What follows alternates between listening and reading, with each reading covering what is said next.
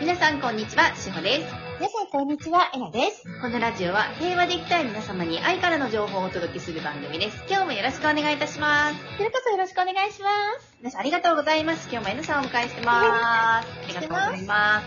えっ、と、前回の続きで、えっ、と、他者との距離感がない方、あ、うん。距離感というかね、区別がない。区別がない方、で、えっ、と、まあ、お便り、おちょこさんっていう方でね、前回おあのお便りの中で、うん舞台に乗っかられて、いろんなか、えーその方に指示をされて、うん。統合しても、うん。落ち着いてスルーしてもなかなか平和でいられないっていうお便りだったんですが、うん。あのね、はい本当に人ってこの無意識領域なんだけれど、はい。自分と他者の区別っていうのがないんですね。で、うんとね、だから厄介でいろいろ人は指示をしてきたりするんだけど、はい。うんとね、わかりやすいところでいくと、私ワンコを3匹飼ってるんですね。はい。うんで、3匹目を迎えるときに、私の母親が反対してきたんですよ。はい。うん。一緒に住んでらっしゃらないのに、ないです。お母様がう反ん対された。。反対してきたんです。はい。うん。で、なんでかって言う、で、後々、はい。怖かったって言ってたんです、本人が。3匹目を迎えるなんてそんなに面倒が見れるかしらとか、はい。うん、犬だって生きているんだから病気になった時どうしたらいいのかしらとか、そういうふうにね、怖かったって彼女が言ったのね。はいで、も、あの、まあ、もちろんたまには預かってもらうけど、基本的に泊まらせたりとかは母のところにはしてないし、はい。で病気だったら私が全部面倒見てるしっていうので、あの母自身には関係ないんだけど、潜在意識領域で人は自分と他者の区別っていうのができないから、はい自分が被害を受けるような気持ちになってしまうんですよ。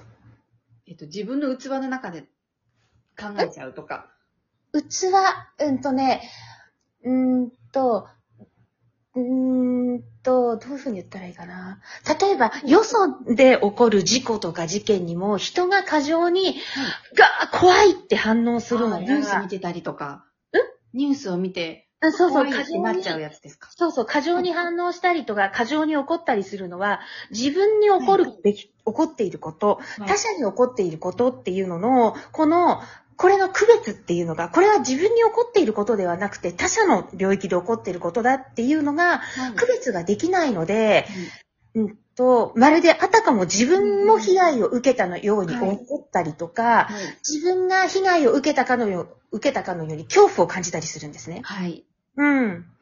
そうなんです。はい。なりますね。これは自分の心の中でね。はい。うん。で、これが、人は自分と他者と、あの、違う存在なんだっていう、はいこの区別ができてないんですよ。はい。うん。うん。そう。やってました。うんうんやっうん。てましたね。うん。うん。うん。そうなんです。だからその男さんの会社の人も、はい。あの、自分のことではないのに、あなたのことがすごく気になるのは、 はい。人と自分は違うものだっていう意識がないんですよね。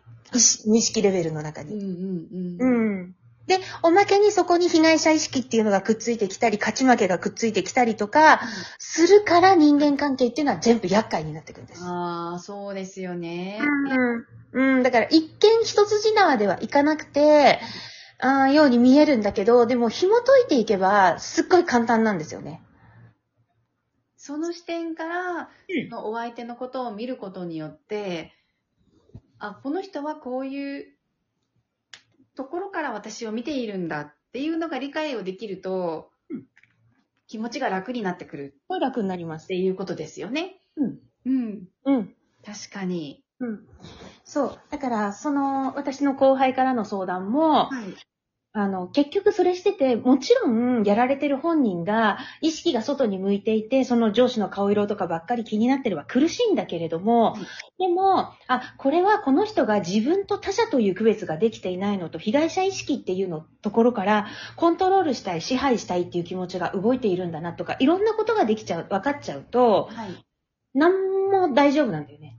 うーん。うん。で、なんか、今ので悪対応の仕方がどうなの、こうなの、どうなの、こうなのって言われたとしても、ああ、そうですかとか、うんじゃあお手本見せていただけますかとか、うん何かこう落ち着いて冷静に次のい一歩っていうのがね、進めるんだよね。うーん。うん。うん。そうですよね。うん。それが冷静に落ち着いて対処をするっていうことですもんね。そうです、そうです、そうです。冷静に落ち着いて対処するっていうことです。うんうん。いやーもう本当にこういうトラップって日常ですもんね。すごいすごい。トラップしかないもん。トラップだらけですもんね。うん。そうです、そうです。うん。うん。あとはやっぱり、その恐怖っていうところから、あの、そこに一つ好奇心っていうのも入ってきちゃうんですよ、人間って。しかはい、も、こうちょっと、あんまりよろしくない、うーん、ちょっと下品な好奇心っていうのを人は持っているものなんですね。はい。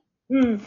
額の部分でね。で、そういう下品な好奇心っていうのがあると、うーんと、人の話にもっともっとね、あの人はああ言ってるけど、この人はこう言ってるけど、みたいな、本当はどうなのみたいな、うん。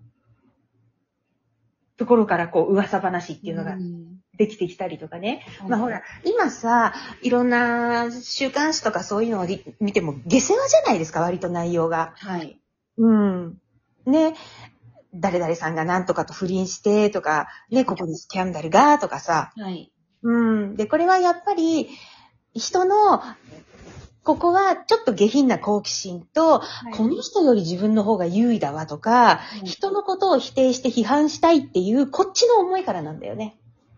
うん、マウントを取りたいとか。そうそう、そうすると偽のはい。幸せっていうのかな。私はあなたより優位であるっていうので自分を満たすことができるから。うーん。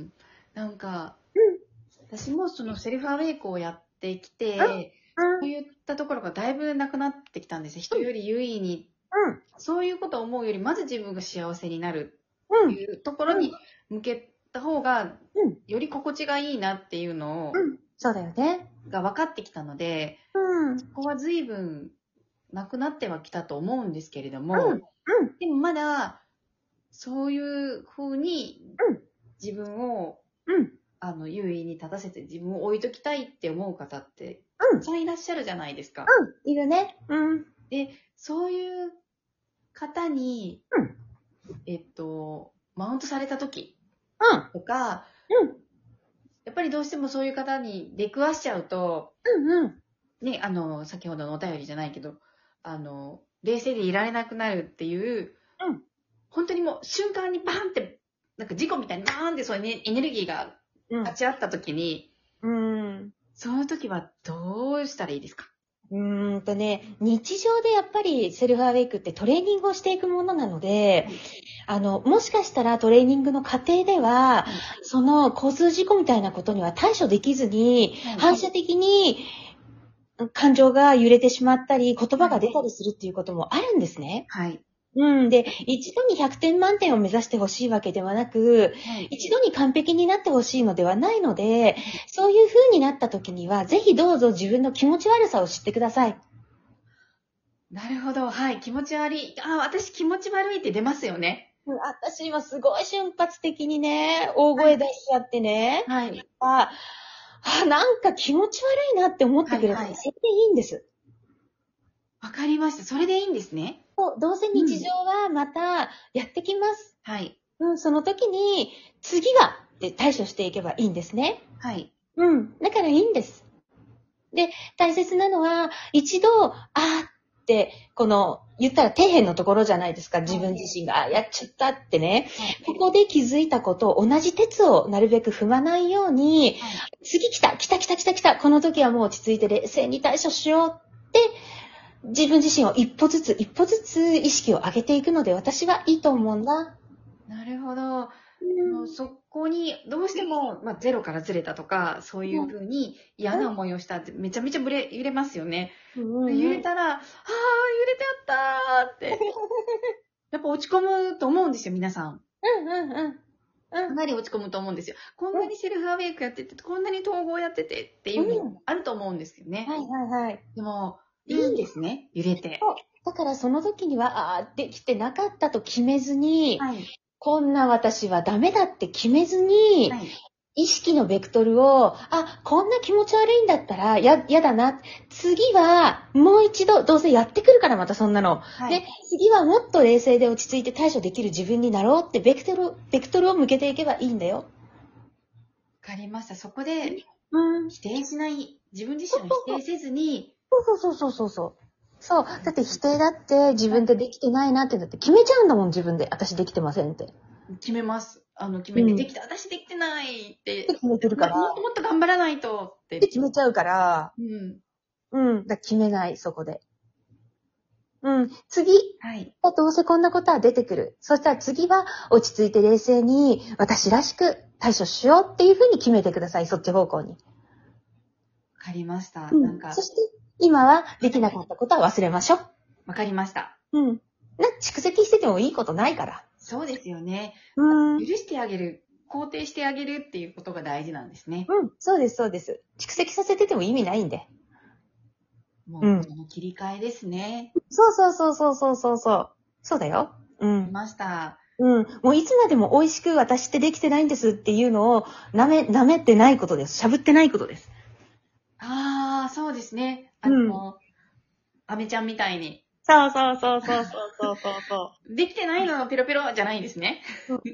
うん。そうだよ。うん。わかりました。例えば、おとつい、先おとついぐらいに、あうの、んアドバンスクラスっていうのを始めたんですよ。はい。うん。あの、一応スクール全部終わった子たち、はい。ステップクラスっていう、ステップスクールの方を卒業した子たちに向けて、アドバンスクラスっていうのを始めたんだけど、もうね、ステップクラスは言っちゃいけないことばっかりだから、もうそれがね、放たれた私が楽しくてしょうがないの。えっと、なかなかの自由感を私は感じました。でしょ、はい。うん。もうなかなかね、もうこう、言えるの。はい。うん。だから来月お楽しみなの。